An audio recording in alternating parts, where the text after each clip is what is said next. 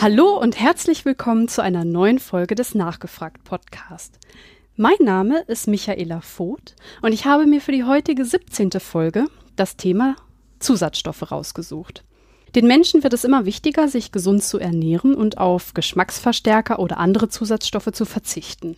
Denn die Menschen glauben, dass diese Krankheiten auslösen oder giftig sind. Ist diese Angst überhaupt berechtigt oder geht es da eher um so eine E-Panik oder Chemophobie, weil wir einfach eigentlich gar nicht wissen, worum es genau geht? Um mich da mal drüber zu informieren, habe ich mir auch dieses Mal wieder einen Gast eingeladen. Herzlich willkommen, Burger Woos. Hallo. Hallo, Dankeschön für die Einladung. Ich freue mich, dass du zugesagt hast. Ja, du bist Autor und Lebensmittelchemiker, ist das richtig? Äh, ja, richtig. Ich habe äh, 2006 habe ich mein erstes Staatsexamen in Lebensmittelchemie gemacht, 2007 mein zweites. Habe dann äh, in den letzten zehn Jahren zwei Jobs in Handelslaboren gehabt, wo man halt, also im ersten, im ersten Job habe ich viel Messtechnik gemacht mhm. und äh, im zweiten Job war ich dann äh, in der Kaffeeetage quasi. Das heißt, unten hat das Labor die Lebensmittel meiner Kunden untersucht auf verschiedene Parameter und ich habe die Ergebnisse entgegengenommen und habe dann eine rechtliche Bewertung der Lebensmittel vorgenommen. Also ist das Lebensmittel verkehrsfähig oder nicht? Der Fisch mit dem Quecksilbergehalt, die Garnelen mit der mikrobiologischen Situation und so weiter, Pestizide in Obst und Gemüse und natürlich auch Zusatzstoffe. Ging es da um das reine Produkt oder hast du auch schon Fertiggerichte oder anderes getestet? Alles Mögliche. Also es war gefrorener Fisch oder äh, Tütensuppen, Feinkostsalate, äh, uh. rohes Obst und Gemüse, alles Mögliche. Das heißt, du bist auch wirklich mit allen möglichen Stoffen, die irgendwie mit unseren Lebensmitteln zu tun haben, auch in Berührung gekommen. in fachlicher Hinsicht in Berührung gekommen, auf jeden Fall. Also ich habe sie nicht alle angefasst, die Substanzen, aber. Und du würdest es auch nicht tun?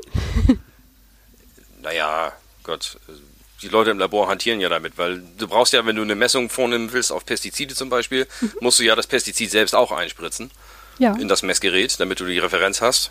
Das ist ganz normal. Also man hantiert schon damit. Natürlich sind die giftig, aber die Dosis macht das Gift. Das ist ja mal das Wichtige.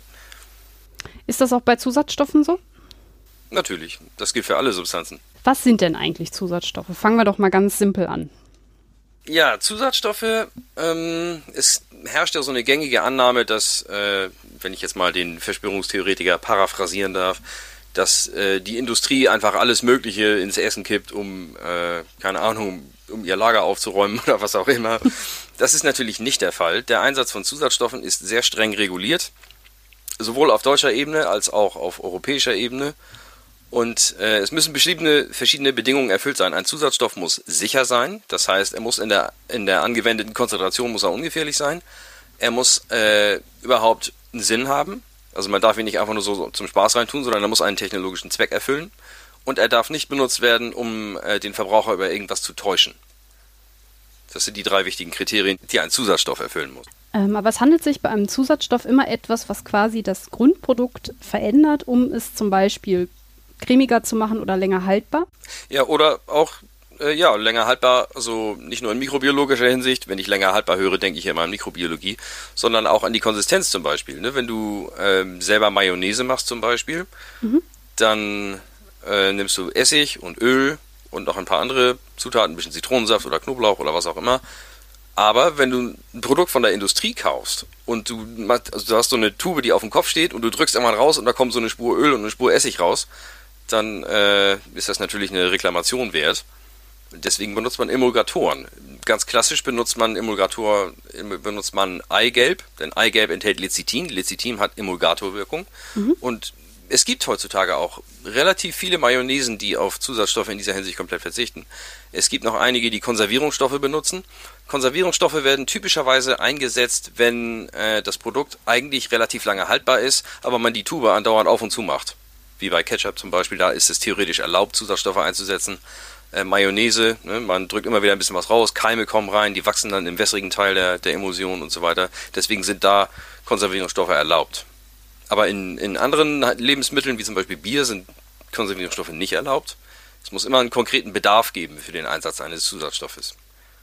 Okay. Das Wichtige ist auch, ähm, ist, äh, es ist genau andersrum, als man denkt, denn bei Zusatzstoffen gilt gesetzlich das sogenannte Verbotsprinzip mit Erlaubnisvorbehalt. Mhm. Das heißt, der Einsatz von Zusatzstoffen ist grundsätzlich verboten, es sei denn, dieser Zusatzstoff wurde für diese Lebensmittelkategorie explizit erlaubt, typischerweise mit einer Höchstmenge. Also man darf also nicht alles reintun, was äh, nicht verboten ist, sondern alles ist erstmal verboten und nur das, was man tun darf, ist explizit erlaubt. Okay. Jetzt zum Beispiel beim Bier sind halt Konservierungsstoffe also verboten oder beziehungsweise darf man nicht machen, weil es nicht erlaubt wurde. Genau. Okay. Das ist aber, das ist auch immer ein bisschen schwierig, wenn jemand sagt, so der und der Zusatzstoff ist verboten. Dann klingt das immer so, als wäre der gefährlich. Nein, er ist einfach nur nicht zugelassen, mhm. weil er, weil, also es reicht ja, wenn er, wenn er keinen Grund hat, eingesetzt zu werden, dann ist er nicht zugelassen. Das ist de facto das gleiche wie verboten, aber verboten hat natürlich einen anderen Klang.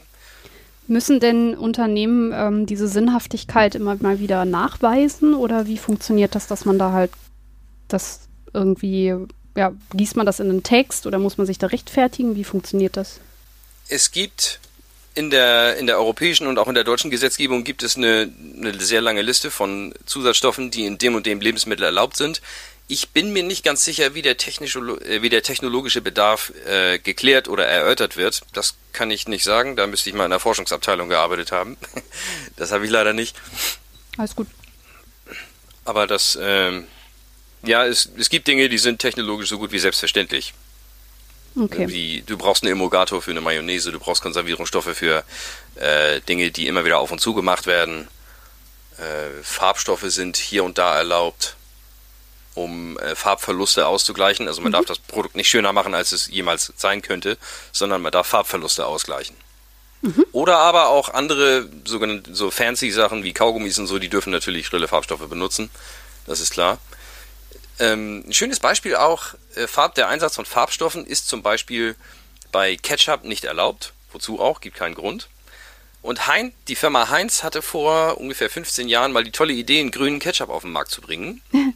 Jetzt gucken Sie natürlich in der Zusatzstoffverordnung nach und stellen fest, hm, äh, Farbstoffe sind für Ketchup nicht zugelassen. Aber es ist ja auch immer nur eine Frage der benutzten Begriffe, denn dann haben Sie Ihr Produkt einfach nicht Ketchup genannt, sondern äh, Würzsoße auf Tomatenbasis. Mhm. Zutaten, 99,7% Ketchup, 0,3% Farbstoff. Mhm. Okay. Da ging das auch wieder. Das ist immer so eine juristische äh, Spitzfindigkeit. Ja, das kennt man ja von Bereichen.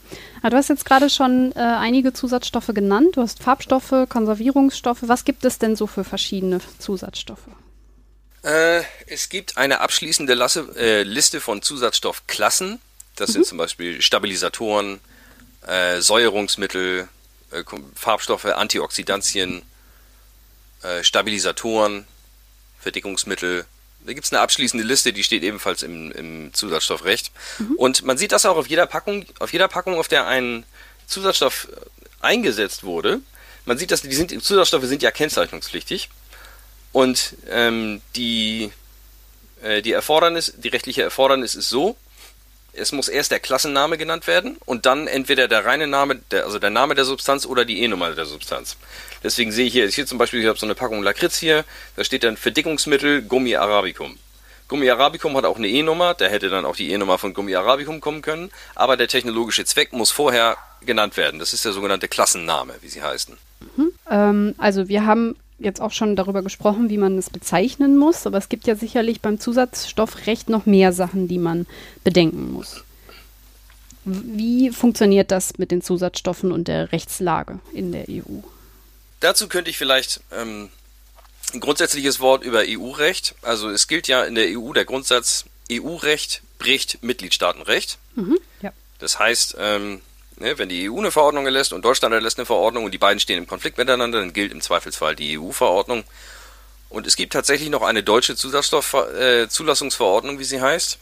Und ähm, die ist aber nur noch in Teilen gültig, weil sie im Großen, weil sie im weitesten einfach über, ähm, wie soll ich es nennen, überstimmt wurde, übertrumpft wurde, genau, übertrumpft wurde von der europäischen Rechtsprechung. Und hier gibt es die europäische Verordnung 1333 2008 und die hat eine ziemlich lange, die hat eine eigene Website sozusagen von der EU, äh, wo man jederzeit nachgucken kann, welcher Zusatzstoff in welchem Lebensmittel zugelassen ist. Und man sieht da auch immer die Höchstmengen. Ja. Es gibt für jeden Zusatzstoff eine Höchstmengenregelung. Es gibt für keinen Zusatzstoff die Menge, äh, die Höchstregelung egal, sondern es gibt entweder eine konkrete Zahl Aha. in Milligramm pro Kilogramm oder sowas, oder aber in dem Feld für die Höchstmenge steht QS. QS heißt in diesem Fall nicht Qualitätssicherung, sondern Quantum Satis. Und das bedeutet die Menge, die genügt. Der Grundsatz äh, bei der guten Herstellungspraxis, wie es so schön heißt, der Grundsatz lautet, äh, so viel wie nötig, aber so wenig wie möglich. Da muss ich dann natürlich auch noch mal kurz fragen, ist das denn, ähm, kontro also kontrolliert man das? Was ist denn so viel wie nötig ist? Also das kann man ja, doch so im Zweifel gar nicht sagen. Ja, für, für viele Zusatzstoffe, hauptsächlich die der, also es gibt Zusatzstoffe, sind auch noch in Gruppen unterteilt und es gibt die Zusatzstoffgruppe 1 mhm. äh, mit sehr mondänen Substanzen wie Natriumacetat zum Beispiel. Das wird gerne auf Essigchips benutzt, weil wenn man äh, Chips mit Essig behandeln würde, dann würden sie pappig werden. Also nimmt man trockenes Natriumacetat und das bildet im Mund erst Essig. So, und sowas wie Natriumacetat, damit kann man sich einfach nichts antun. also wenn man, wenn man so viel Natriumacetat auf Chips macht, dass es gesundheitlich gefährlich würde, dann äh, kriegt das schon lange keiner mehr runter. Und für solche Zusatzstoffe gibt es dann halt die Höchstregelung Quantum Satis, die Menge, die erforderlich ist, aber nicht mehr als das. Okay. Gut. Jetzt hast du ja gesagt, dass ähm, die Zusatzstoffe per se verboten sind, aber erlaubt werden können für bestimmte Produkte, wenn sie einen Sinn erfüllen. Nach welchen anderen Kriterien wird denn in der EU zugelassen? Grundsätzlich natürlich muss ein, muss ein Zusatzstoff toxikologisch einwandfrei sein. Mhm. Äh, das wird immer noch im Tierversuch gemacht das Problem ist nämlich, dass ähm, es sehr viele, man kann es immer nur, also man, man macht es ja an Ratten zum Beispiel oder an Mäusen und versucht das dann auf den Menschen zu übertragen. Aber natürlich können die wesentlich anders auf, darauf reagieren, wie, wie der Mensch es tun würde. Es gibt ein interessantes Beispiel, das ist zwar kein Zusatzstoff, sondern es handelt sich um ein Spinnengift, aber das ist ein interessantes Beispiel. Es gibt in Australien eine Spinne, die sogenannte Sydney-Trichternetzspinne die im Herbst immer loszieht, sich manchmal in Swimmingpools verirrt und sowas. Wenn man von der gebissen wird, muss man innerhalb von 30, Sekunden, äh, von 30 Minuten ins Krankenhaus. Ui. Sonst äh, kann man tatsächlich an einem Herzinfarkt sterben. Aber Hunde und Katzen sind gegen dieses Gift völlig immun. Ja. Die haben höchstens eine Stichwunde, also eine Bisswunde, die sich infizieren kann, aber gegen das Gift selbst sind Hunde und Katzen völlig immun. Und deswegen, das ist ein schönes Beispiel, finde ich, um zu demonstrieren, dass äh, solche, solche toxikologischen Erkenntnisse sich von der einen Spezies auf die andere immer nur schwer übertragen lassen. Deswegen macht man es so, man, wenn man jetzt zum Beispiel die Giftigkeit eines Zusatzstoffes, also eine toxikologische Abschätzung vornehmen will, dann nimmt man 100 Ratten, teilt sie auf in 10 Gruppen, a 10 Ratten, denen gibt man dann 10, 20, 30, 40, 50 und so weiter bis 100 Milligramm der Substanz und äh, beobachtet dann, ab welcher Gruppe sehen wir irgendeinen toxikologischen Effekt, sei es eine geschwollene Leber oder äh, was auch immer. Mhm. Und die, die Rattengruppe, die direkt daneben war, die direkt darunter war, die also die höchste Dosis abgekriegt hat, die noch keine Giftwirkung hatte, die hatte die sogenannte No-AAL, also mhm. das ist die No Observed Adverse Effect Level heißt das. Das ist also die höchste Konzentration, bei der man keinen schädliche, keine schädliche Wirkung beobachtet hat. Und diese Konzentration, die man im Rattenversuch dann ermittelt hat, in, äh, das wird dann in Milligramm pro Kilogramm Körpergewicht umgerechnet. Mhm. Und äh, die wird dann nochmal mit einem Sicherheitsfaktor versehen, weil man halt von einer Spezies auf die andere schließen will. Und dieser Sicherheitsfaktor ist typischerweise 50 bis 100.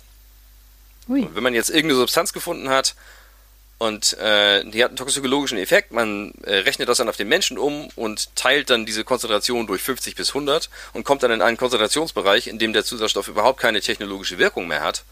Dann äh, ist es, heißt es back to the drawing board. Dann war der Zusatzstoff halt ein Reinfall, weil man ihn halt nicht sicher, äh, nicht sicher zur Anwendung bringen kann. Und dann muss man sich halt mit der nächsten Substanz beschäftigen. Weißt du, ob es Möglichkeiten gibt, den Tierversuch dort auszusparen? Also gibt es Versuche, da äh, andere toxikologische Tests zu machen?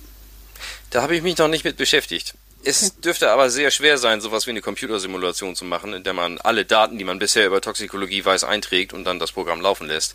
Das kann ich mir auch es, nicht vorstellen. Ja, es gibt immer irgendwelche Unwägbarkeiten. Das ist halt, es wäre schön, wenn es eine, eine, so exakte Wissenschaft wäre wie Quantenphysik oder so, aber das ist leider nicht der Fall. Wir haben jetzt also einen Stoff gefunden, der an Tieren getestet wurde und dort als unbedenklich oder beziehungsweise der den toxikologischen Effekt war nicht zu stark und man hat ihn quasi mit dem Faktor zwischen 50 und 100 übertragen auf den Menschen. Und dann sagt man, okay, für diese Lebensmittel, weil er da auch einen Sinn verfolgt, wird er zugelassen. Passiert dann noch was? Oder also muss der Zusatzstoff nochmal Tests durchlaufen oder ist das quasi schon alles? Also man darf sich das nicht so vorstellen, dass äh, ein Zusatzstoff im Jahre 1953 mal getestet wurde und heute seitdem nicht mehr, sondern die werden tonusmäßig werden die neu untersucht, typischerweise alle zehn Jahre macht man regelmäßig Studien, um zu gucken, ob es ah. doch noch irgendwelche Langzeiteffekte gibt. Das, äh, die, die Chance gibt man dem Zusatzstoff nicht. Das wird regelmäßig geprüft und daher kommt es ja immer auch gelegentlich mal wieder zu Neubewertungen, wie zum Beispiel vor einigen Jahren mit Glyphosat. Aber das ist natürlich kein Zusatzstoff, sondern ein äh, Totalherbizid, aber das Prinzip ist das gleiche. Also Substanzen, die eingesetzt werden und die irgendwie mit dem menschlichen Körper in Berührung kommen, werden regelmäßig überprüft. Okay, und das ist quasi auch ein festgelegter Prozess, den die Firmen machen müssen. Also welche, wer ist dafür zuständig, das zu machen? Äh, ja, das ist typischerweise machen das sowohl die Entwicklungsfirmen, aber äh, der Staat macht das natürlich auch. Die machen dann auch einen Haufen Studien. Ich bin mir gerade nicht sicher, wer von denen mehr tut. Aber es ist bei, bei vielen Sachen ist es einfach so, dass man dem Staat auch tatsächlich nicht zumuten kann, dass er jedes Mal, wenn einer eine Substanz auf den Markt bringt oder auf den Markt bringen will, dass der Staat eine halbe Milliarde ausgibt, um rauszukriegen, ob das Zeug in Ordnung ist oder nicht. Natürlich müssen das auch die Firmen machen. Dann gibt es natürlich immer den Vorwurf, ja, die Firmen, die machen dann halt, lassen sich dann halt Gefälligkeitsgutachten machen. Aber letzten Endes ist es ja auch eine, tatsächlich eine, äh, eine Kostenfrage, weil man halt dem Steuerzahler es nicht immer aufbürden kann, so Firmen ihre Forschung zu bezahlen. Dann werden quasi die Firmen, die den Stoff herausbringen, bringen per Gesetz gezwungen, das machen zu müssen. Ja. Okay. Und das wer stellt sicher? Entschuldigung. Wer stellt sicher, dass die ähm, Firmen das unabhängig machen und eben nicht die netten Gutachten von ihren Freunden bekommen? Ja, die Studien werden natürlich auch geprüft. Der Ablauf ist genau der gleiche wie in der Pharmazie auch. Mhm. Wie bei Pharmazeutika natürlich werden die Studien auf ihre Glaubwürdigkeit geprüft. Es gibt manchmal natürlich ein bisschen Schmuh, den man machen kann. Mhm. Kommt auch in der Pharmaindustrie vor. Aber früher oder später fällt sowas auf. Also es gibt einen, ein, es gibt einen sehr schönen TED-Vortrag von Ben Goldacre, Battling Bad Science, in dem er mal sehr schön aufgeklärt hat, wie äh, man theoretisch solche, solche Publikationen beeinflussen kann, indem man mit einem Funnel-Plot halt nachweist, hier, die haben ihren Job nicht richtig gemacht. Es lässt sich, wenn die Studie, wenn die Datenlage, wenn die Datenmenge groß genug ist, lässt sich das mit statistischen Methoden tatsächlich nachweisen. Wenn wir jetzt also quasi diesen äh, rechtlichen Prozess durchlaufen haben, äh, beschäftigen wir uns am besten noch mal kurz was äh, mit dem Zusatzstoff selber. Ähm, woraus besteht denn so ein Zusatzstoff? Ist das immer äh, etwas Chemisches, das halt irgendwie im Labor erzeugt wurde, oder kann das auch aus dem natürlichen Rahmen kommen. Viele Zusatzstoffe kommen auch in der Natur vor, nur werden bestimmte Eigenschaften dieser, dieser Substanz halt genutzt für, für, für die jeweiligen Zwecke, wie zum Beispiel Zitronensäure okay. als Säuerungsmittel, das ist ein Klassiker, oder Natriumacetat. Eine Mischung aus Zitronensäure und Natriumacetat ist ein Puffer, der dafür sorgt, dass der pH-Wert des Lebensmittels stabil bleibt. Ascorbinsäure zum Beispiel, E330, ist Vitamin C, es gibt Riboflavin, ist, der, ist ein Vitamin, ist aber auch gleichzeitig Farbstoff E102. Es gibt sehr viele, oder es gibt auch andere, wie zum Beispiel Emulgatoren, die viele eingesetzt werden. Das sind die sogenannten Mono- und Diglyceride von Speisefettsäuren. Das klingt zwar furchtbar kompliziert, ist aber eigentlich sowas ähnliches wie Fett. Also ein mhm. normales Fett, ob du jetzt ein Olivenöl hast oder Rindertalg oder Milchfett oder was auch immer, ist immer ein sogenanntes Triglycerid. Das heißt, da ist ein Glycerinmolekül und an diesem Glycerinmolekül befinden sich drei Fettsäuren. Wenn ich jetzt zwei von diesen Fettsäuren wegnehme, dann habe ich ein sogenanntes Monoglycerid, also kein Triglycerid mehr, sondern ein Monoglycerid und das hat auch Emulgatorwirkung. Mhm. Und wird im Körper genauso verstoffwechselt wie Olivenöl oder Rapsöl oder was auch immer. Bei dem muss man sich gar nicht erst fragen, ob das sonderlich giftig wäre oder nicht. Ähm, wie kann ich denn als Verbraucher erkennen, ob, ähm, also um welches Produkt es, also um welchen Stoff es sich handelt? Ähm, ja, Zusatzstoffe sind kennzeichnungspflichtig und ähm, die Industrie ist auch davon weggegangen, E-Nummern einzusetzen, weil E-Nummern immer etwas Abschreckendes haben. Das ist halt sowas Anonymes. Also wenn ich jetzt zum Beispiel die ähm, Glycerinsäure habe und ich habe den, ähm, den Zitronensaft an sich, wie kann ich erkennen, dass das eine das natürliche Produkt ist und das andere ähm, ist der synthetisch hergestellte Säurungs, das Säurungsmittel? Mm, das äh, ja sehr schwierig, denn die beiden Substanzen sind eigentlich identisch. Also natürliche Zitronensäure oder biotechnisch hergestellte Zitronensäure, die gewissermaßen auch natürlich ist. Die wird mit äh, von einem Schimmelpilz hergestellt. Den gibt mhm. man, den lässt man auf einer Zuckerlösung wachsen, der bildet ordentlich Zitronensäure, die wird dann isoliert. Die wird dann halt im Bioreaktor hergestellt. Aber es äh, bringt uns zu einem interessanten Thema. Ja. Es äh, gibt nämlich so, wenn jemand hört, also wenn jemand eine Salami hat und da steht jetzt drauf Ascorbinsäure zum Beispiel, er fragt er sich, was soll das? Also was ist das? Ich will keine Ascorbinsäure in meinem in meiner Wurst. Nun, ja, der Geschulte weiß natürlich, dass es sich bei Ascorbinsäure um Vitamin C handelt. Mhm. Aber ich, das ist, glaube ich, ein interessanter Aspekt der Chemophobie.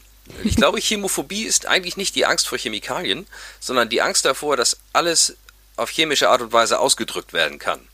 Was es quasi seiner, seiner natürlichen Seele beraubt oder so. Ja, die Menschen kennen sich halt nicht aus. Sie wissen halt nicht, was damit gemeint ist. Und Säure, ja. da hat man dann erstmal, oh. ja, ich sage immer nur DNA, ne? Des Desoxyribonukleinsäure. ja. Ich meine, wenn man sich ein bisschen mit Wissenschaft beschäftigt, dann fällt einem das sicherlich auf. Aber wenn man das halt nicht tut, dann ähm, ist vielleicht halt der erste Reflex, okay, das ist eine Säure, das ist gefährlich. Ja. ja, das mag man denken.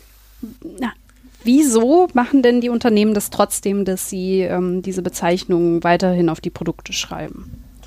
Ja, sie sind gesetzlich gezwungen, das zu tun. Ne? Sie okay. können entweder eine E-Nummer hinschreiben, E-Nummern mhm. sind äh, E-Nummern sind out, oder aber sie schreiben den Klarnamen hin. Für eins von beiden müssen sie sich entscheiden. Also den Klassennamen, zum Beispiel Säurungsmittel, müssen sie auf jeden Fall raufschreiben. Ja. Aber ob sie dann Zitronensäure raufschreiben oder E300, das ist ihre Entscheidung. Die meisten nehmen dann Zitronensäure, weil es doch irgendwie besser klingt. Unter E300 kann sich niemand irgendwas vorstellen, außer den Fachleuten. Zitronensäure klingt ja schon mal wenigstens ein bisschen natürlich. Hat jeder Zusatzstoff eine E-Nummer? Ja, auf jeden Fall. Und wie funktioniert dieses E-Nummern-Konzept? Weißt du das?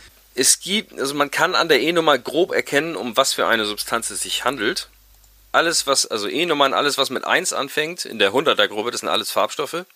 Mhm. So alles E100, also E100 bis E109 sind gelbe Farbstoffe. 110 bis 119 sind orangene Farbstoffe, alles in den 20ern ist rot, alles in den 30ern ist blau.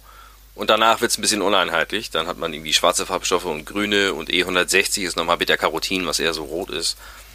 Da wird es ein bisschen uneinheitlich. Und in den 300ern findet man ja E300 zum Beispiel, ist Zitronensäure, E330 ist ähm, Ascorbinsäure. Das ist, in den 250ern hat man eher so Salze, die eher sowas wie Natriumnitrat zum Beispiel, ich, oder Natriumnitrit, das Pökelsalz, ich glaube, das ist E251. Und ja, Emulgatoren zum Beispiel findet man in den 900ern. Also die sind nicht, die Nummern werden nicht laufend vergeben, sondern es gibt auch große Lücken dazwischen. Mhm. Aber das lässt sich alles online einsehen. Es gibt ja von der, von der EU eine Zusatzstoffdatenbank, in der man jederzeit gucken kann, welcher Zusatzstoff in welchem Lebensmittel in welcher Menge erlaubt ist. Und da stehen auch immer die E-Nummern dabei. Das werde ich auf jeden Fall verlinken. Es ist aber auch so, dass ähm, wirklich alle Stoffe eine E-Nummer haben. Also ich habe mal einen äh, Bericht gesehen in einer Doku, da hat man einen ganzen Apfel ausgedrückt, nur mit E-Nummern. Wie mhm. geht das? Ja, wahrscheinlich nicht den ganzen Apfel. Es gibt äh, einige Aromastoffe natürlich, also Wasser zum Beispiel hat auch keine E-Nummer. Ah. Kann, weil Wasser kein Zusatzstoff ist, ist halt ein Lebensmittel. Ja, gut. Äh, es gibt einige Aromastoffe wie ähm, Hexenverbindungen, die typisch sind für Apfelaroma, die im Apfel vorkommen, die haben auch keine E-Nummern.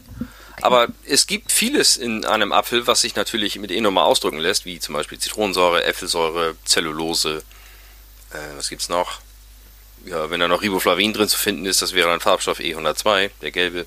Ah. Okay, verstehe.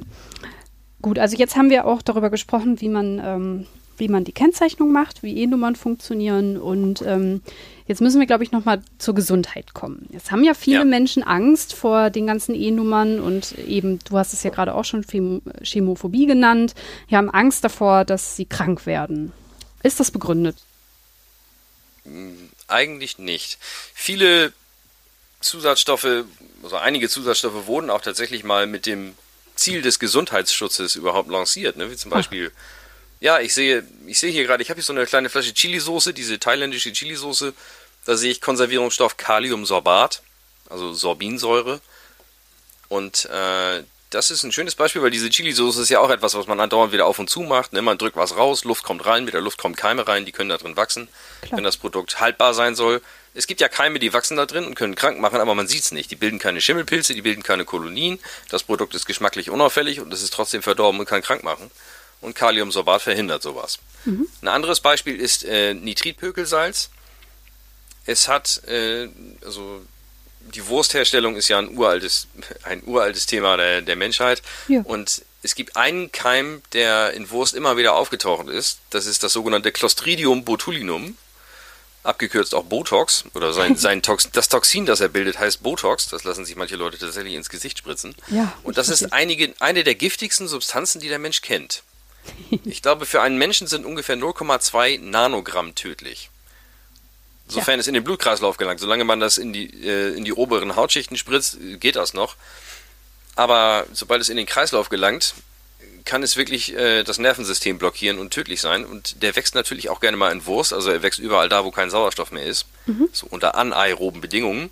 Aber Nitritpökelsalz kann ihn sicher killen. Es hat früher so, bei selbstgemachter Wurst hat es noch, so im 19. Jahrhundert noch relativ viele Fälle von Wurstbotulismus gegeben. Das Wort Botulus ist übrigens Latein und heißt Wurst. Daher hat der. Keim seinen Namen.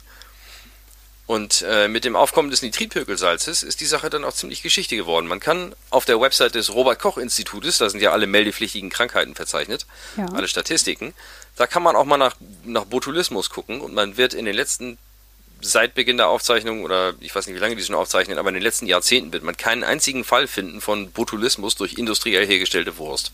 Die Sache ist Geschichte, wegen Pökelsalz, wegen eines Zusatzstoffes. Mhm. Gut, wir haben jetzt also ein Beispiel oder du hast ein bisschen erläutert, dass, alle, dass nicht alles so schlimm ist, wie, wie wir denken. Gibt es denn trotzdem kritische Stoffe? Mm, so richtig, also mir ist keiner bekannt, der kritisch wäre, was wahrscheinlich auch daran liegt, dass die dann relativ schnell aus dem Verkehr gezogen würden. Es gab bei Farbstoffen, gab es mal eine, eine Studie in England, die sogenannte Southampton-Studie die hat einen vagen Zusammenhang gefunden zwischen einigen Farbstoffen und ähm, Aufmerksamkeits- und Hyperaktivitätssyndrom bei Kindern. Der ist nicht bewiesen, es gab nur einen Hinweis darauf, dass er da etwas sein könnte. Also okay. kein, kein Beleg, dass es so ist, sondern ein Hinweis darauf, dass etwas so sein, dass es so sein könnte. Ähm, die EU hat das trotzdem beherzigt und hat deswegen in ihrer Lebensmittelinformationsverordnung vorgeschrieben, dass Lebensmittel, die dieses äh, die diesen Zusatzstoff tragen, dass die halt den, den Hinweis tragen, kann Aufmerksamkeit und Hyperaktivität bei Kindern äh, bewirken. Was sind das so für Lebensmittel, wo das drin ist? Ähm, das klassische Beispiel zum, ist zum Beispiel Lachsersatz, dieses Zeug aus der Dose. Das ist ein Produkt aus den mageren Zeiten des Ersten Weltkrieges als Lachs rar wurde. Und da hat man halt den weißfleischigen Seelachs genommen, den Pollack zum Beispiel, und hat ihn dann einfach mit Farbstoffen Lachsfarben eingefärbt, ein bisschen Öl ran gemacht und hat ihn auch geräuchert und in Dosen verkauft. Und es war ein ziemlicher Renner. Deswegen gibt es das Produkt heute noch. Und der enthält auch heute noch diese beiden Farbstoffe. Aber der Farbstoff, die Farbstoffe müssen jetzt, äh, also die Packung muss jetzt den Hinweis tragen, kann Aktivität und Aufmerksamkeit bei Kindern beeinträchtigen obwohl die Datenlage nie geklärt ist. Die, ähm, die EU hat das als reine Vorsichtsmaßnahme jetzt äh, verordnet, dass es auf die Packung geschrieben wird. Aber ich habe auch oft genug auf Facebook gesehen, dass einer jetzt so eine Packung äh, fotografiert und hinschreibt, guck mal hier, die wollen unsere Kinder vergiften. Hm. So, aus einer Vorsichtsmaßnahme, aus einer Studie mit vagen Ergebnissen ist auf einmal ein Vergiftungsvorsatz geworden. Das ist eine Frage der menschlichen Psyche. Ja, die Frage ist, ob ähm, derjenige dann wirklich nachgeguckt hat, worum es da geht oder ob er quasi diese Angst, diese E-Panik, die ja ich eben schon angesprochen habe, dann halt eben, dem ist er ja offensichtlich verfallen. Ja, und ob er das dann auch glauben würde, wenn man ihm erklärt, wie es, wie es in Wirklichkeit ja. aussieht. Ich muss dabei ja immer an die äh, Chemtrail-Leute denken, ne? Also die denken ja auch, der Staat will sie vergiften oder die Pharmaindustrie will uns alle krank machen. Das sind ja die typischen Phrasen, die Verschwörungstheoretiker ja auch an den Tag legen, ne? Ja, deswegen lassen sie Leute nicht durch äh, impfbare Krankheiten erkranken, sodass sie sie jahrelang behandeln können, sondern verkaufen billige Impfungen. ja, mir ist die Logik auch nicht ganz klar. Aber gut, okay. So wird es hier auch sein, ne? Ja, es ist, das, die Grundhaltung ist einfach Misstrauen, ja. Ahnungslosigkeit, eine Mischung aus Ahnungslosigkeit und Misstrauen. Und äh, es gibt noch ein anderes Ding, das natürlich auch nicht, äh, nicht, miss, äh, nicht missachtet werden darf, nämlich den sogenannten Nocebo-Effekt den kannst ja auch. Ach, den, den Nocebo, ja. Den Nocebo-Effekt, ja. Die, äh, der böse Zwilling des Placebo-Effektes sozusagen. Also ich weiß nicht, ob wir voraussetzen können, dass deine Hörer wissen, was das ist. Was meinst du? Erklär's ruhig mal, ähm, aber eigentlich schon. Ja, also den Placebo-Effekt kennt ja jeder. Man kann Leuten eine kleine Zuckerpille geben und behaupten, sie hilft gegen Kopfschmerzen. Bei einem gewissen Prozentsatz der äh, Patienten wird das auch der Fall sein. Man kann Leuten aber auch die gleiche Zuckerpille geben und behaupten, hier sie hilft gegen Kopfschmerzen, aber als Nebenwirkung musst du mit äh, Sodbrennen und kalten Füßen rechnen. Und ein gewisser Prozentsatz wird tatsächlich Sodbrennen und kalte Füße kriegen. Ja. Also dieser Placebo-Effekt funktioniert in beide Richtungen. Und dann gibt es natürlich viele Dinge, von denen die Leute jetzt äh, Angst kriegen oder die man ihnen eingeredet hat, oder Dinge, die sich einfach so in den sozialen Netzwerken verselbstständigen, sowas wie halt Chemtrails oder Impfskepsis oder Infraschall durch äh, Windkraftanlagen so, wenn dann jemand tatsächlich davon krank wird, dann ist das kein Beweis dafür, dass an der Sache was dran wäre und der Staat das verschweigen will oder so, sondern das kann auch der Nocebo-Effekt sein. Oder Kausalität wird nicht richtig verstanden. Also, ähm, dass man halt nicht versteht, dass die Krankheit vielleicht von was anderem kommt. Ja.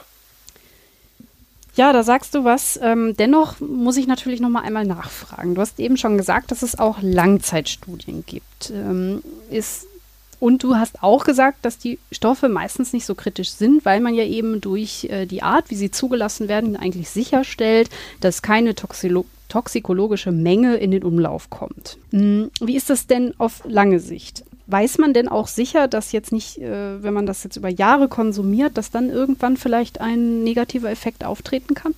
Ich kann es mal so sagen.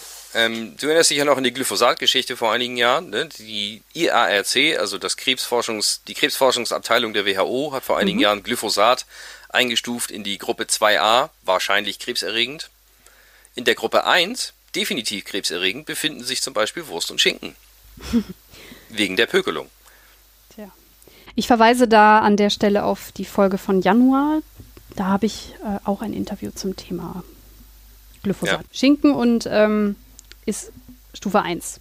Aber es ist immer noch, äh, es ist sozusagen das kleinere Übel gegenüber einem Wurstbotulismus, der dich äh, über Nacht ins Krankenhaus bringt mit einer geringen Überlebenschance.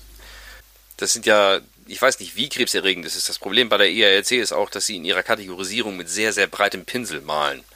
Ne, also in der Gruppe 1 definitiv krebserregend befinden sich Wurst und Schinken, Sonnenlicht, alkoholische Getränke und Plutonium.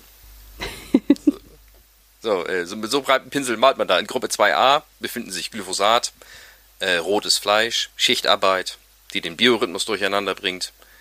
Das sind, das sind sehr schwierige Sachen. Also das, das, das Konzept der IARC ist da sehr abstrakt und wenig praxistauglich.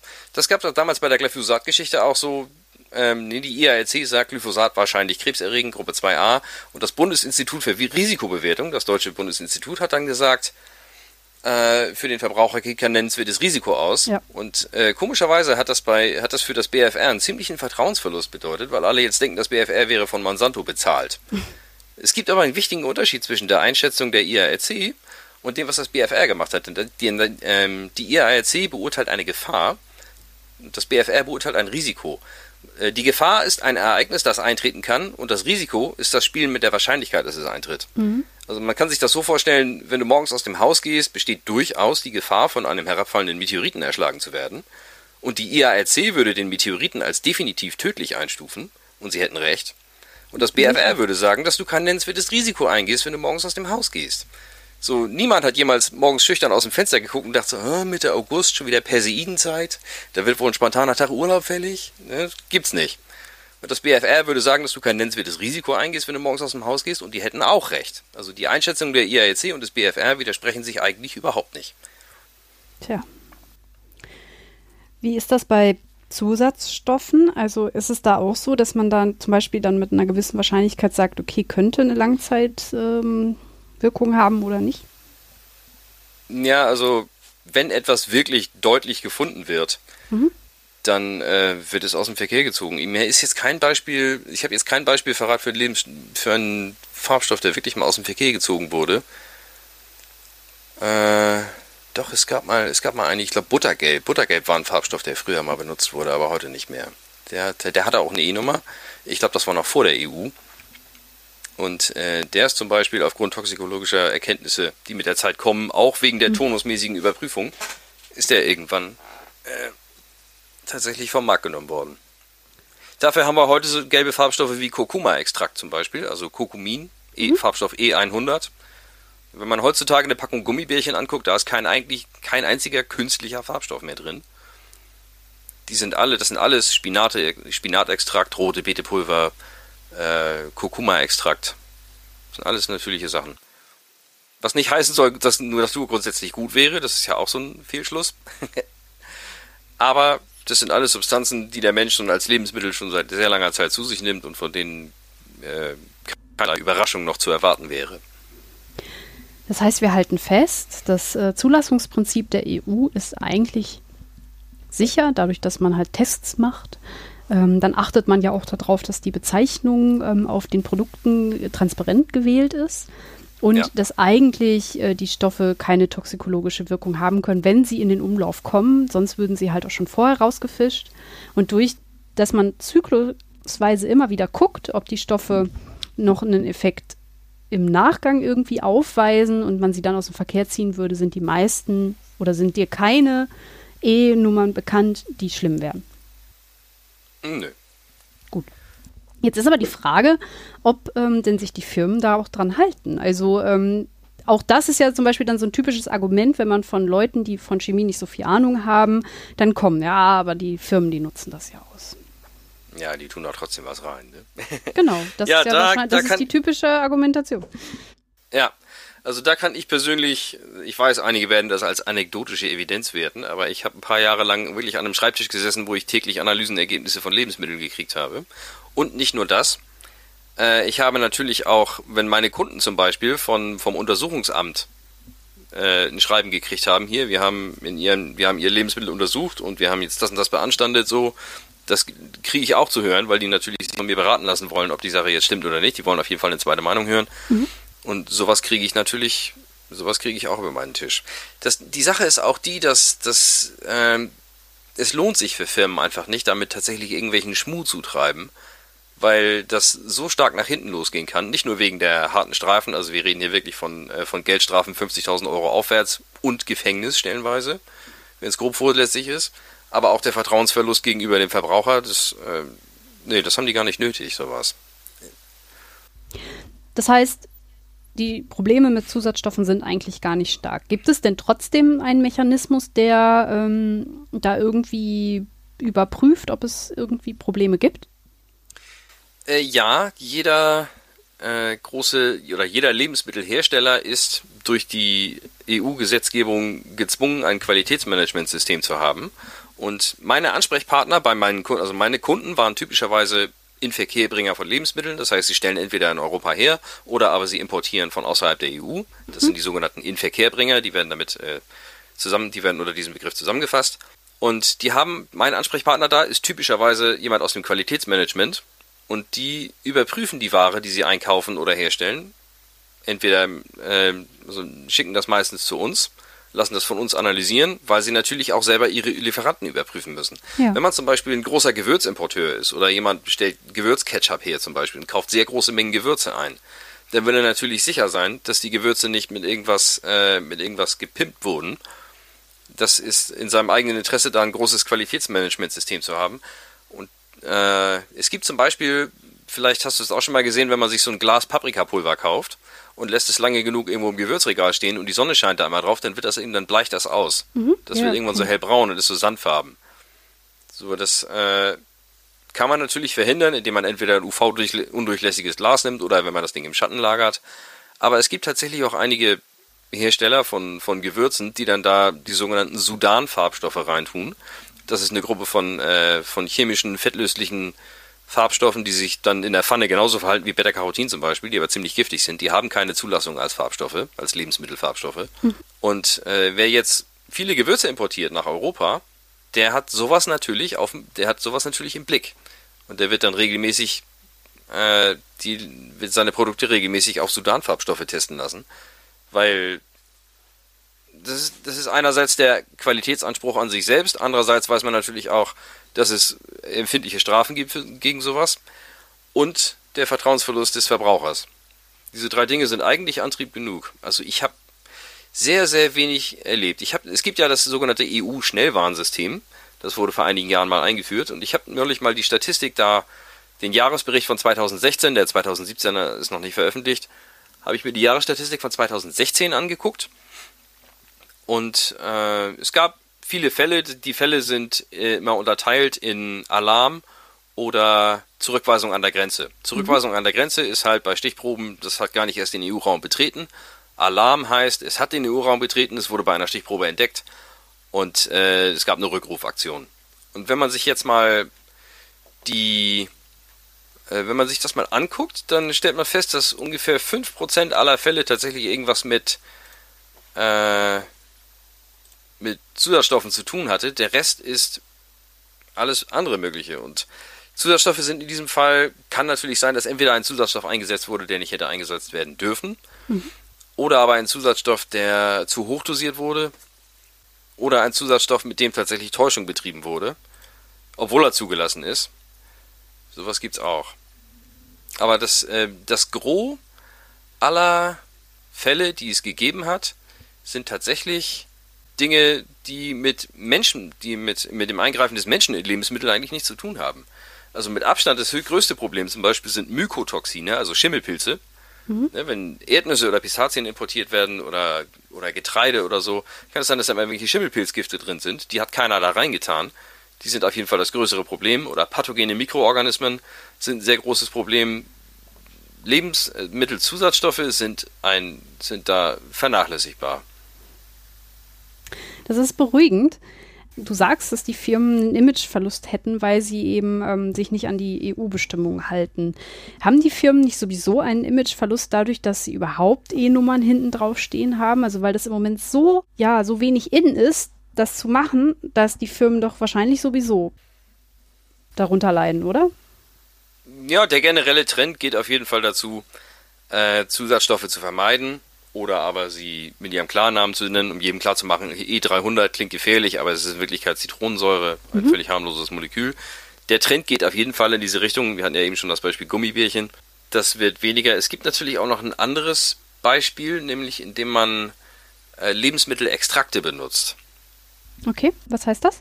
Viele Lebensmittelzusatzstoffe sind ja tatsächlich Substanzen, die auch normalerweise in Lebensmitteln vorkommen, wie zum Beispiel Zitronensäure oder Essigsäure und äh, man kann aus Lebensmitteln tatsächlich Extrakte herstellen, die dann halt bestimmte Zusatzstoffe anreichern, die in dem Lebensmittel sowieso vorkommen. Und äh, dann halt diese Lebensmittelextrakte mhm. als Zutat benutzen. Der Unterschied ist nämlich, dass, es dann nicht, dass sie dann nicht als Zusatzstoff deklariert werden, sondern dass sie als Zutat gelten. Klassisches Beispiel zum Beispiel ist äh, Hefeextrakt, der ist reich an Glutamat. Glutamat ist auch eine völlig natürliche Aminosäure, eine lebenswichtige Aminosäure, eine, eine proteinogene Aminosäure. Ohne Glutamat kannst du nicht leben. Und äh, es gibt auch andere Beispiele. Es gibt nämlich tatsächlich eine, eine Grenze, wo solche Extrakte dann auch tatsächlich als Zusatzstoffe behandelt werden. Es gab einen Fall vor ein paar Jahren, 2015, da hat Edeka einen seiner Lieferanten verklagt. Das war eine Metzgerei, der hat Teewurst hergestellt. Und die war mit rote Beete-Extrakt behandelt. Allerdings nicht, was man jetzt denken mag, nicht zum Färben, sondern rote Beete enthält ja von Natur aus auch Nitrat. Mhm. Und er hat diesen, also dieser rote Beete-Extrakt, der war so vom, vom Extraktionsprozess so darauf abgezielt, dass äh, nur Nitrat aus der rote Beete extrahiert wird.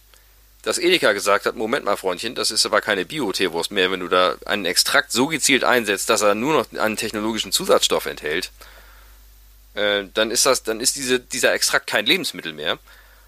Und er sagte, nein, nein, wieso, das ist doch rote Beta-Extrakt. Das Ding ging über drei Instanzen bis zum Oberverwaltungs bis zum Verwaltungsgericht und die haben dann gesagt, nö, es handelt sich hierbei um einen Zusatzstoff. Hm. Denn der Extrakt wurde mit Absicht so gestaltet, dass man nur Nitrat anreichert, um eine Pökelwirkung zu erzielen. Ja. Da, da ist er nicht mit durchgekommen. Ja, das ist ja auch beruhigend zu wissen. Also, dass man da dann halt auch keine Chance hat dann am Ende, wenn man versucht zu täuschen.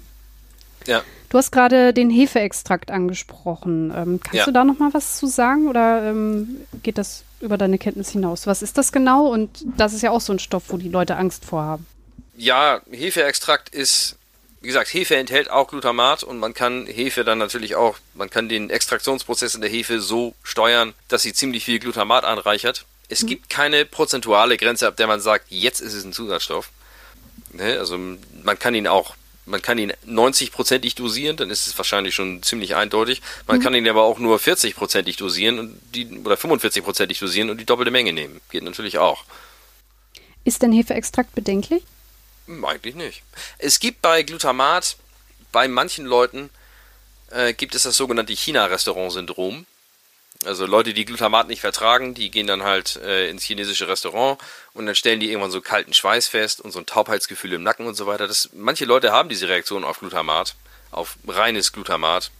Es mhm. liegt aber nicht daran, dass es künstliches Glutamat wäre, denn sie haben das bei, äh, denn sie haben das bei Hefeextrakt wahrscheinlich auch, sondern das liegt daran, dass es freies Glutamat ist, das nicht als Teil eines, eines äh, Eiweißmoleküls vorkommt, sondern als freie Aminosäure. Da kann es sowas geben. Andererseits äh, gibt es immer jemanden, der irgendwas nicht verträgt, aber wenn man jeden Zusatzstoff entfernen würde, weil man irgendjemanden gefunden hat, der ihn nicht verträgt, dann äh, kommt man da natürlich auch nicht mehr weiter. Äh, ein anderes Beispiel ist zum Beispiel Schwefeldioxid. Mhm. Schwefeldioxid wird benutzt, um Wein zu schwefeln, also bei der Weingärung, um die Hefe abzutöten, um den, den Wein dann äh, zu klären und äh, wird auch benutzt, um zum Beispiel Trockenfrüchte zu behandeln, hauptsächlich Aprikosen. Ne? Du kennst das, wenn du so eine getrocknete Aprikose isst, dann hast du kurze Zeit später so einen, so einen, muffiges, so einen muffigen Geschmack im Mund, als hättest oh, du ja. wahrscheinlich am Tinten, als hättest du am Tintenkiller gelutscht oder so. Kenn ich ja. ja, genau. Das kommt von, äh, das kommt von Schwefeldioxid. Aber, ah, okay. oh, ja, das äh, Schwefeldioxid hat hier zwei, äh, zwei Zwecke. Das eine ist, ähm, es dient sehr zur Farberhaltung. Also es hat antioxidative Wirkung, damit die Aprikosen nicht ausbleichen, sondern noch so schön Aprikosenfarben sind. Und das andere ist, dass es tatsächlich auch äh, Larven abtöten kann. Sonst hättest du in einem ziemlich großen Anteil der Aprikosen einfach noch so lebende Maden drin. Ah, oh. Genau. Das ist eine Konservierungs- und eine Farbstabilisierungsmaßnahme. Mhm. Das ist ja interessant. Das hätte ich gar nicht. Das hätte ich gar nicht gedacht. Ich muss sagen, dass ich diese Aprikosen genau aus diesem Grund auch nicht mag. Naja, geht wahrscheinlich vielen so. Du hast eben ja. einmal schon mal Bio angesprochen. Sind denn Zusatzstoffe ja. in Biokost irgendwie anders oder muss man sich da an andere Regeln halten? Wie ist das da? Ähm, da müsste ich nochmal nachgucken. Ich könnte jetzt gerade nicht sagen, ob alle Zusatzstoffe in Bioprodukten verboten sind oder nur sehr wenige. Da, da müsste ich selber nochmal recherchieren, das weiß ich gerade nicht im Kopf. Aber auf jeden Fall ist, sind Zusatzstoffe mindestens weitestgehend verboten in Bioprodukten. Okay, ähm, also sowas wie Bio-Cola, weiß ich nicht, ob es das gibt, mit Phosphorsäure drin. Ich Könnte ich gerade nicht sagen. Ich glaube, es gibt alles im Bio mittlerweile. Das ist ja auch sehr in. So, wir halten fest, ähm, dass man den Menschen ruhig sagen kann, ihr braucht nicht zwangsweise auf Nahrungsmittel verzichten, die Zusatzstoffe enthalten. Denn wenn Nein, es Zusatzstoffe gibt, sind sie getestet und es ist nicht giftig. Und wenn man was finden sollte, würden sie aus dem Verkehr gezogen. Ja, ich möchte allerdings noch etwas äh, hinzufügen, mhm. denn man kann natürlich bei toxikologischen Studien immer nur spekulieren über das, was der Verbraucher dann nachher daraus macht. Wenn es Leute gibt, die äh, über Jahrzehnte jeden Tag 5 Liter Diät-Cola trinken, mhm. dann geben die sich auf jeden Fall wesentlich mehr Süßstoffe, als irgendeiner bei toxikologischen Forschungen hätte voraussetzen können. Da kann man natürlich nicht dafür garantieren, dass er sich nie irgendwas einfällt, aber das ist natürlich auch schon das kann man auch schon mit Fug und Recht Suchtverhalten nennen. Sicherlich. Ist ja auch kein, ja, das ist keine, keine normale Essgewohnheit mehr oder kein, kein normales Essverhalten mehr. Die Grundregel, also ich habe Lebensmittelchemie studiert, ich gucke mir das Ganze beruflich seit zehn Jahren an und ich komme immer wieder zu dem gleichen Schluss. Der Schlüssel ist tatsächlich, sich vielfältig ernähren. Mhm. Das verteilt sowohl natürliche Belastungen als auch das, was Zusatzstoffe tun könnten, was man noch nicht weiß, falls man es tun könnte, und äh, sichert natürlich ein sehr vielfältiges Nährstoffangebot. Ja, also ein schönes Beispiel, wenn jemand täglich ein halbes Glas Erdnussbutter isst, dann muss er damit rechnen, dass er sich langfristig relativ viele Aflatoxine gibt. Was ist das? Äh, das sind äh, Afla oh, Entschuldigung, ja. Aflatoxine sind Schimmelpilzgifte von einer hauptsächlich von einer bestimmten Schimmelpilzsorte namens Aspergillus flavus, daher Aflatoxin. Und die sind ziemlich hart reguliert in der, in der EU-Kontaminantenverordnung. Da steht drin, wie viel Erdnüsse typischerweise haben dürfen. Und es, die Höchstwerte liegen im Mikrogramm pro Kilogramm Bereich. Denn Aflatoxin B1 ist tatsächlich die krebserregendste Substanz, die der Mensch kennt. Also alles, was der Mensch bisher hergestellt hat, ist ein Witz dagegen. Und das ist eine der größten. Also wer, wer sein Leben lang ziemlich viel äh, Erdnussbutter isst, der muss damit rechnen, dass er es mit Aflatoxin ein bisschen übertreibt. Deswegen vielfältig ernähren, das ist der Schlüssel. Gut, das ist auf jeden Fall ein sehr, sehr guter Rat. Wie erreichen wir denn die Leute ähm, und können ihnen klar machen, dass es eben, dass Zusatzstoffe nicht der Teufel sind, aber dass sie sich natürlich trotzdem gesund ernähren müssen. Wie bringen wir das den Leuten bei?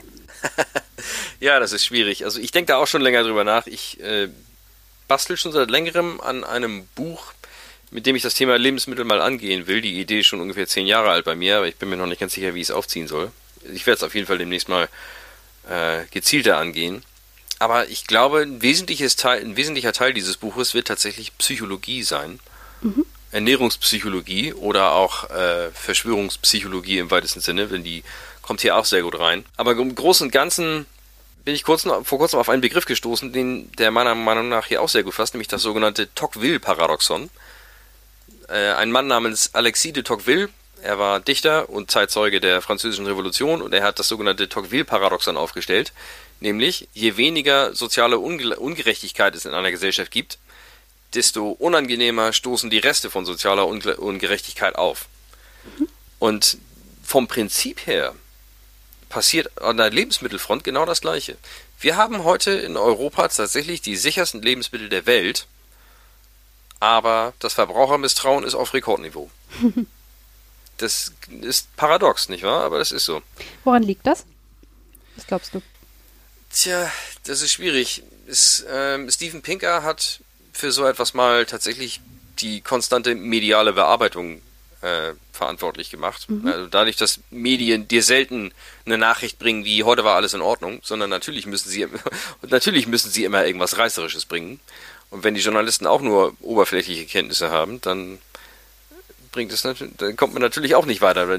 So, es ist komischerweise ein, anscheinend ein Grundbedürfnis des Menschen, sich betrogen oder ausgebeutet zu fühlen.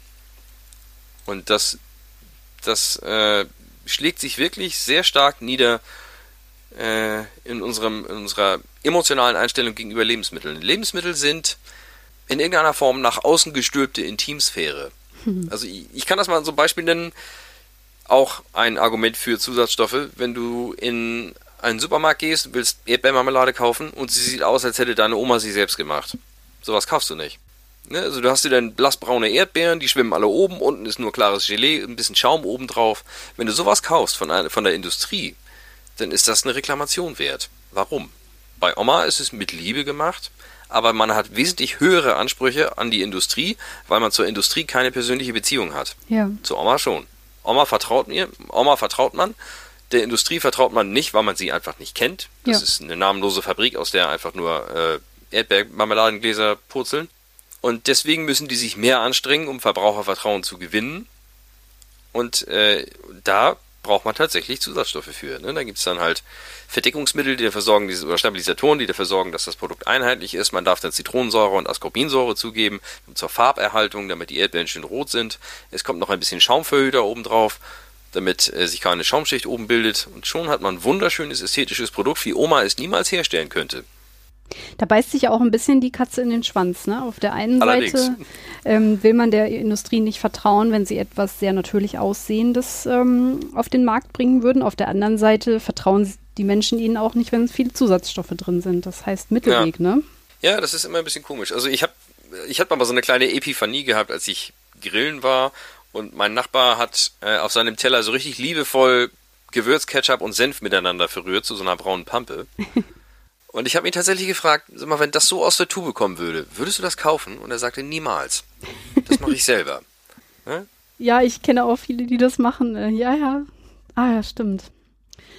Was kann denn jetzt zum Beispiel die Politik oder was können die Medien tun, um da zum Beispiel zu helfen? Oder ähm, ist das wirklich eine psychologische Sache, die wir eigentlich gar nicht verhindern können? Äh, also wenn ich mir den gesellschaftlichen Gesamtzustand im Moment angucke, dann würde ich sagen, dass auch das nur ein Symptom von äh, eines ganzen Symptomkomplexes ist, dessen Krankheit erst noch benannt werden muss. Ja, also wir haben tatsächlich so, wir leben in einer Welt, in der sowas wie das äh, Flacherdlertum sich tatsächlich verbreiten kann. Ja. Es wird, es wird mehr. Ist völlig unverständlich sowas. Wir haben Chemtrailer, wir haben Leute, die Gentechnik ablehren, weil man da irgendwie in der Natur mit rumspielt. Äh, das hat viele verschiedene Facetten und sobald einer hört, äh, der und der Zusatzstoff da und da drin, dann ist die Welt schon wieder total im Eimer. Äh, das Problem scheint ein größeres zu sein. Ich glaube, das ist nur eine Manifestation eines eigentlich wesentlich größeren Problems. Und man hat einfach, obwohl man in der freiesten Gesellschaft der Welt lebt, hat man einfach ein grundlegendes Misstrauen gegenüber Institutionen. Hm. Ist das wieder das Tocqueville-Paradoxon? Je freier man ist, desto bedrängter fühlt man sich. Manchmal denke ich mir, oder ich hoffe es vielleicht, vielleicht ist es auch Naivität, ähm, dass die Gesellschaft gar nicht so voll ist mit solchen Leuten, die an Chemtrails glauben oder Flacherdler oder sonstiges, sondern dass die einfach nur lauter sind und sich übers Internet finden. Ja, da das kann ich, natürlich sein. Da habe ich ein bisschen die Hoffnung. Also es sind sicherlich viele ähm, auch beflügelt durch so Leute wie Trump, wird es sicherlich nicht gerade weniger. Da würde ich jetzt aus selektiver Wahrnehmung auch zustimmen, aber ich hoffe immer noch so ein bisschen, dass, äh, dass das eigentlich gar nicht die Mehrheit ist. Hm. Ja, Mehrheit muss es auch gar nicht sein. Ne? also jetzt zum Beispiel bei, bei den Impfgegnern ähm, ist es ja so, dass zum Beispiel in den bildungsferneren Schichten, da wird weiter durch, da wird weiter geimpft. Und ähm, deswegen insofern ähm, ist das halt auch schon mal gut, dass, dass es jetzt sich nicht durch die ganzen Gesellschaftsschichten zieht. Ja. Mag naiv sein, aber ich habe doch immer noch ein bisschen die Hoffnung, dass wir da noch auf den grünen Zweig kommen. Was meinst du?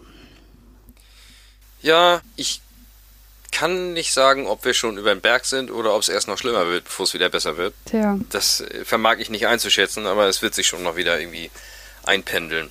Ich bin auch der Meinung, dass ein gesundes, selbstbewusstes und angstfreies Verhältnis zu Lebensmitteln eigentlich auch schon in der Schule vermittelt werden sollte. Mhm. So, es gibt so Dinge, die können aus dem Schulunterricht mal rausfliegen.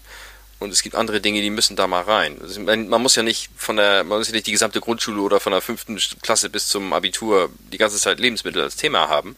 Aber dass man doch mal ein Semester oder ein Schuljahr oder verteilt, Kurse verteilt über mehrere Jahre in, in, in steigenden Schwierigkeitsgraden sozusagen, dass man Menschen einfach mal beibringt, äh, dass die Natur nicht grundsätzlich unser Freund ist, sondern dass es auch Dinge in der Natur gibt, vor der wir uns schützen müssen. Ja. Zum Beispiel mit Nitritpökelsalz.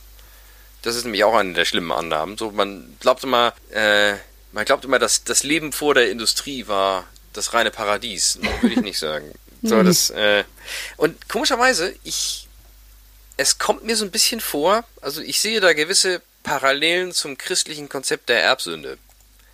So diese Vorstellung, dem Vergleich mit dem Garten Eden sozusagen. Auf beiden Gebieten, auf beiden Gebieten hat der Mensch sich aus, durch eigenes Verschulden vom perfekten Weltzustand disqualifiziert.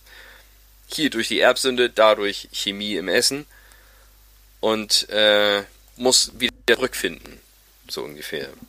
Das ist komischerweise, das ist aber auch ein, ein Motiv, das man in so gut wie jeder Religion findet. Ne? Also ja, keine Religion, keine Religion hat äh, ihren Anhängern jemals gesagt, es gab mal ein Problem, aber es wurde gelöst, du kannst weitermachen wie bisher. so, so kriegt man als Messias kein Bein auf die Erde, sondern natürlich muss man immer sagen, es gibt ein Problem und ich habe die Lösung. Das ist natürlich äh, ein wichtiger Ansatz. Was mich viel mehr, also ich sehe da schon eine gewisse Parallele zum Erbsündegedanken, dass der Mensch sich durch eigenes Verschulden, durch Entseelung sozusagen seiner Lebensmittel vom äh, natürlichen Idealzustand entfernt hat und dringend wieder zurückfinden muss. Aber die eigentliche Frage, die ich mir stelle, ist, äh, ist das quasi ein Spin-off der äh, von christlicher Durchdringung der Gesellschaft über Jahrtausende oder aber basieren beide auf dem gleichen psychologischen Mechanismus des Menschen? Also wenn du mich fragst, ist das Psychologie. Ähm, es zieht sich ja A durch alle Religionen und B gab es das ja auch irgendwie schon immer. Also diese ja. Ängste vor, vor Veränderungen und ähm, also ich persönlich glaube, dass es nichts mit Religion zu tun hat. Nö, ich, ich persönlich glaube auch nicht, dass die Religion dafür ursächlich ist. Ich glaube, beides sind äh, Manifestationen des, äh, des gleichen psychologischen Grundzustandes. Ja. So, jetzt haben wir ja sehr viel Negatives ähm, gesagt über unsere Gesellschaft, aber vielleicht ähm, hast du auch noch mal eine positive Geschichte. Du hast ja gesagt, dass die meisten deiner Kunden in deinem Job sich eigentlich gut verhalten, ähm, Hast du da vielleicht noch eine Anekdote, die das jetzt ein bisschen rumreißt? Also ich habe oft genug erlebt, dass äh, meine Kunden, wenn wir, wenn sie uns eine Probe geschickt haben und sie waren sehr und da kam irgendwas Schlechtes bei raus, dann hat sie, haben sie sich manchmal am Telefon richtig über ihre Lieferanten ausgekotzt irgendwo im, äh, in Südostasien. Ja. Weil die sich oftmals von ihren Lieferanten auch betrogen, wurden, äh, betrogen fühlen, obwohl die Lieferanten eigentlich wissen, dass sie damit von der Lieferantenliste fliegen. Das äh, ist, ja, das ist merkantiler Selbstmord sozusagen, aber trotzdem tun es manche. Es gibt tatsächlich, äh, es gibt tatsächlich Möglichkeiten, Fisch so mit Wasser aufzuspritzen, dass er zu 50% aus Wasser besteht. Mhm. Ich habe ich hab das tatsächlich, es gibt Wege, das auszurechnen. Man bestimmt den Wassergehalt und den Eiweißgehalt. Ja. Und äh, die liegen normalerweise in einem natürlichen Verhältnis vor. Wenn dieses Verhältnis stark verschoben ist, kannst du ausrechnen, äh, wie viel Fremdwasser da schätzungsweise drin ist. Und ich habe tatsächlich Pangasius-Filets gehabt, die hatten so 50% Wasser. Und als ich das dem Kunden gemeldet habe, da hat er seinen Lieferanten sofort rausgeschmissen.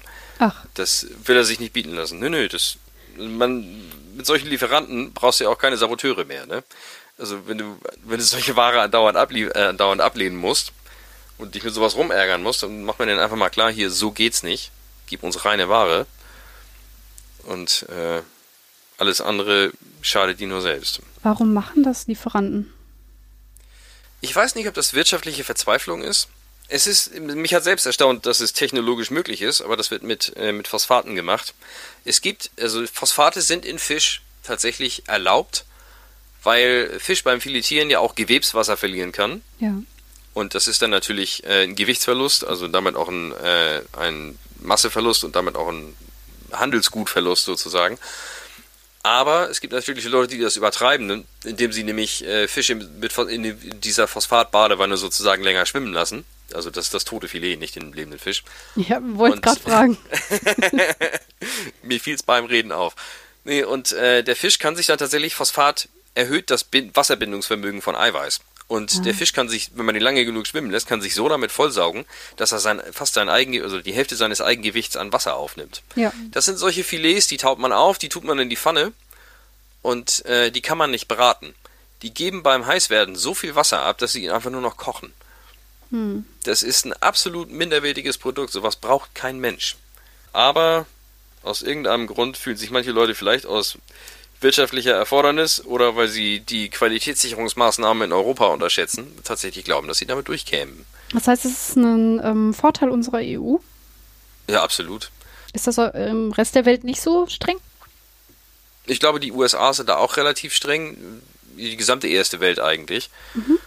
Ähm, ich habe keine Vorstellung, wie das zum Beispiel in Russland ist. Ich meine, Russland ist ja auch ein ziemlich, äh, der Staat hat da ja auch relativ viel Präsenz. Ich kann aber ihre Maßnahmen zur Lebensmittelsicher oder zur Lebensmittelqualitätsaufrechterhaltung nicht einschätzen.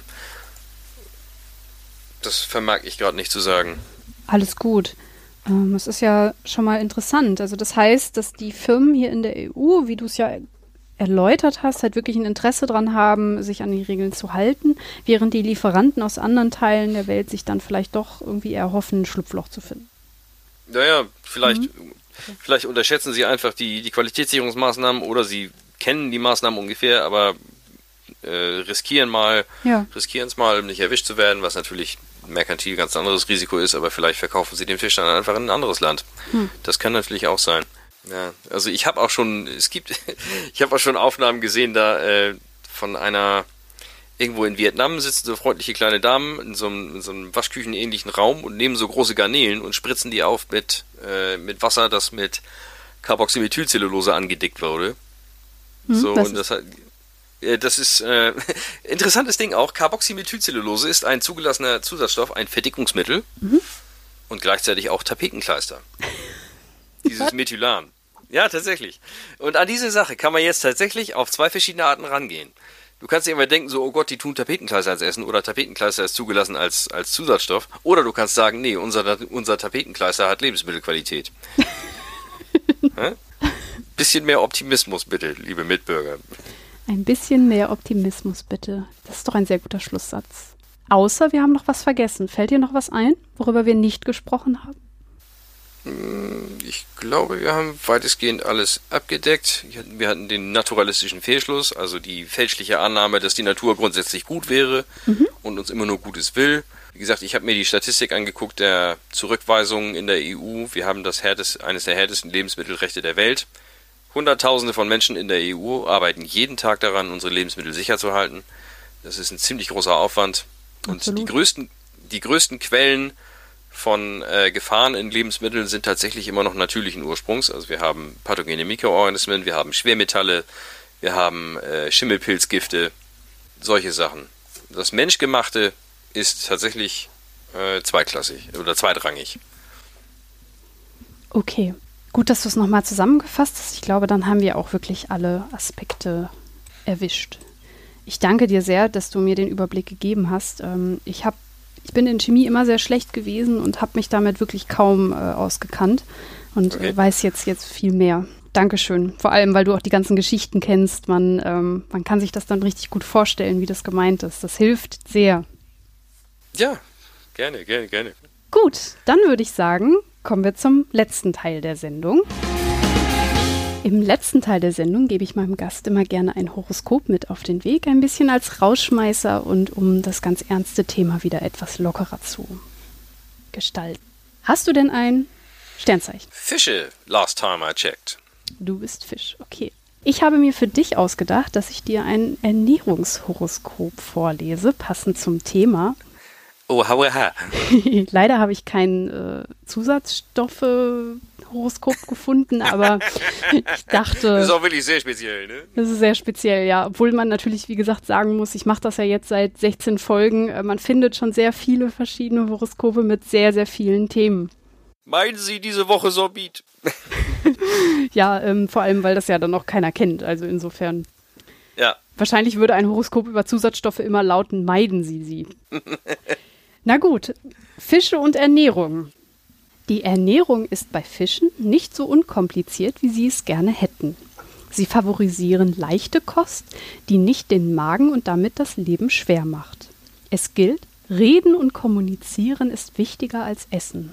Diäten haben bei den Fischen viele Anhänger. Fisch, Salat und Obst, das sind die Favoriten. Gut wäre es, auch mal Reis zu essen. Der ist leicht, neutral und schenkt viel Energie.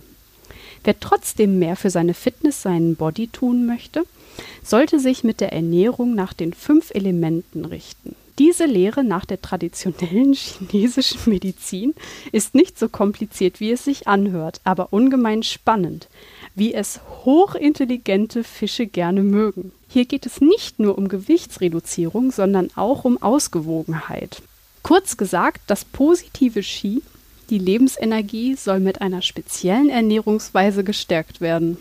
Na, wie finden wir das? Äh, ich habe das Ende tatsächlich nicht kommen sehen. Das hätte ewig so weitergehen können. so, richtig äh, Phrasen, die nix. ich gebe zu, dass ich es gekürzt habe. Was ist an Reis denn neutral, bitteschön? Ich, ich habe nicht die geringste Ahnung. Ist er pH-neutral oder geschmacksneutral oder? ich glaube geschmacksneutral. Politisch neutral. Ich muss ja sagen, ich finde es lustig, dass, äh, dass sie erstmal noch Werbung für eine ESO-Geschichte machen. Also hier mit den fünf Elementen und der TCM. Hm. Wie denkst du denn allgemein über Horoskope? Ich meine, du kennst dich ja auch aus mit der Astronomie. Kurz für die Hörer, du hast mal ein Buch rausgebracht vom Anfang und Ende aller Dinge. Äh, ja, richtig. da geht es auch ein bisschen um, äh, ja, also ich habe ein bisschen was, in dem Buch geht es um einiges, aber unter anderem auch um Planetenforschung und also um Suche nach Exoplaneten und ein bisschen Kosmologie am Ende. Mhm. Ich wüsste nicht, wo Astrologie da irgendwo reinpacken soll, da reinpassen sollte.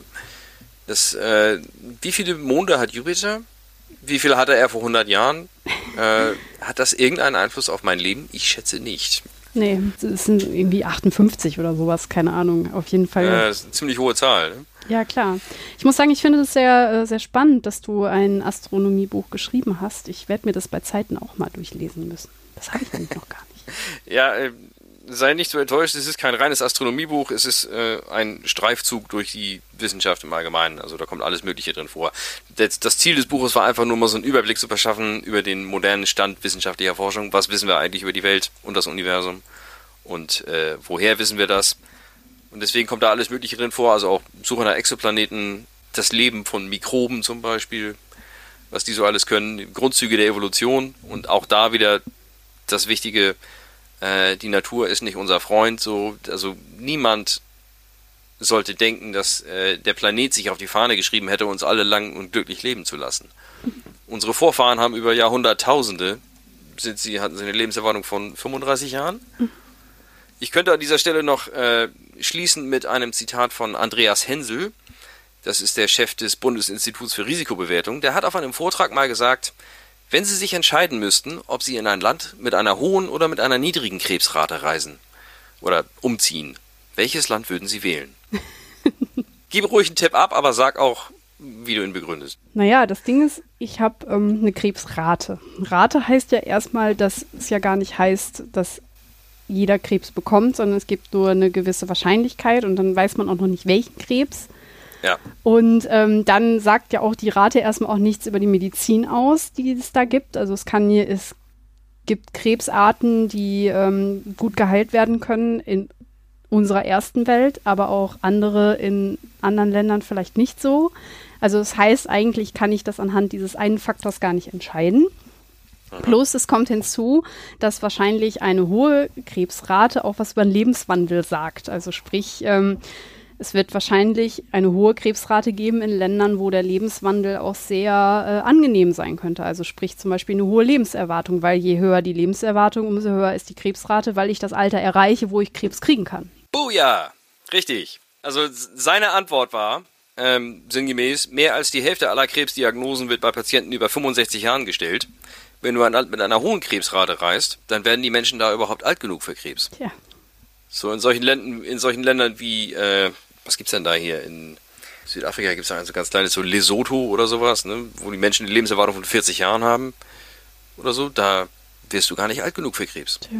Also ein Land mit einer hohen Krebsrate ist ein Zeichen dafür, dass das Lebensstandard da sehr hoch ist. So paradox es klingt. Ich musste jetzt echt lachen, weil ich jetzt nicht gedacht hätte, dass ich das Rätsel einigermaßen knacke. Naja, gut. Ja, großartig. Gut, aber beenden wir die Sendung mal nicht mit Krebs, sondern erinnern uns an das, was du eben gesagt hast. Mehr Optimismus bitte. Genau. Dann bedanke ich mich ein zweites Mal bei dir, dass du mir mit diesem äh, sehr, für mich sehr schweren Thema auch ein bisschen weitergeholfen hast. Du hast uns wirklich viele Argumente an die Hand gegeben, wie wir in der nächsten Diskussion, wenn es um E-Nummern geht, sicherlich weiterkommen. Danke Ja. dafür. Gern geschehen, gern geschehen, gern geschehen. Und an euch, liebe Hörer, danke fürs Zuhören. Tschüss.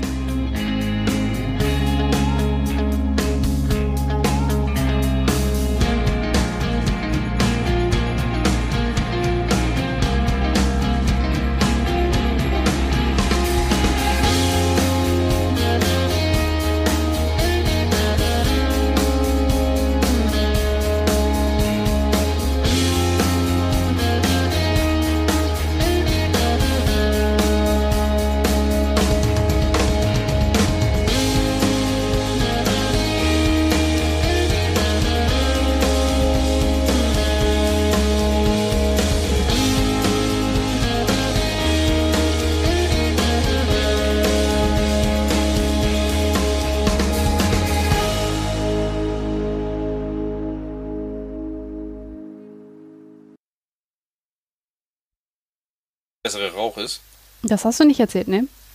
Ich, ich dachte, das hätte ich in unserer Vorbesprechung. Also wenn man sich so, wenn man sich so versucht, sich im Geist in alte Zeiten hineinzuversetzen, so die ganze Welt hat immer nur nach Rauch gestunken. Ja, Und Rauch enthält tatsächlich immer ein paar sehr krebserregende Substanzen. das ist richtig. Ja, und äh, deswegen benutzt man heute gerne Flüssigrauch. Das heißt, man stellt Rauch ganz normal her, indem man Holz verschwelt und leitet den wie durch so eine Shisha, durch so eine Waschflasche. Und äh, die guten, brauchbaren Substanzen lösen sich dann in Wasser und die ganzen hässlichen Sachen, also die PAKs und so weiter, die scheiden sich oben als so ein pechschwarzes Ölauge ab. Und die kann man dann entfernen. Und dann hast du halt eine, eine Lösung von Rauch, vom guten Teil des Rauches und der schlechte Teil hat, äh, der ist, hat sich abgeschieden. Das ist dann halt Rauch, nur ohne krebserregendes Potenzial. Das ist Rauch 2.0, ne? Ja, das ist ja cool. Ja, ist großartig.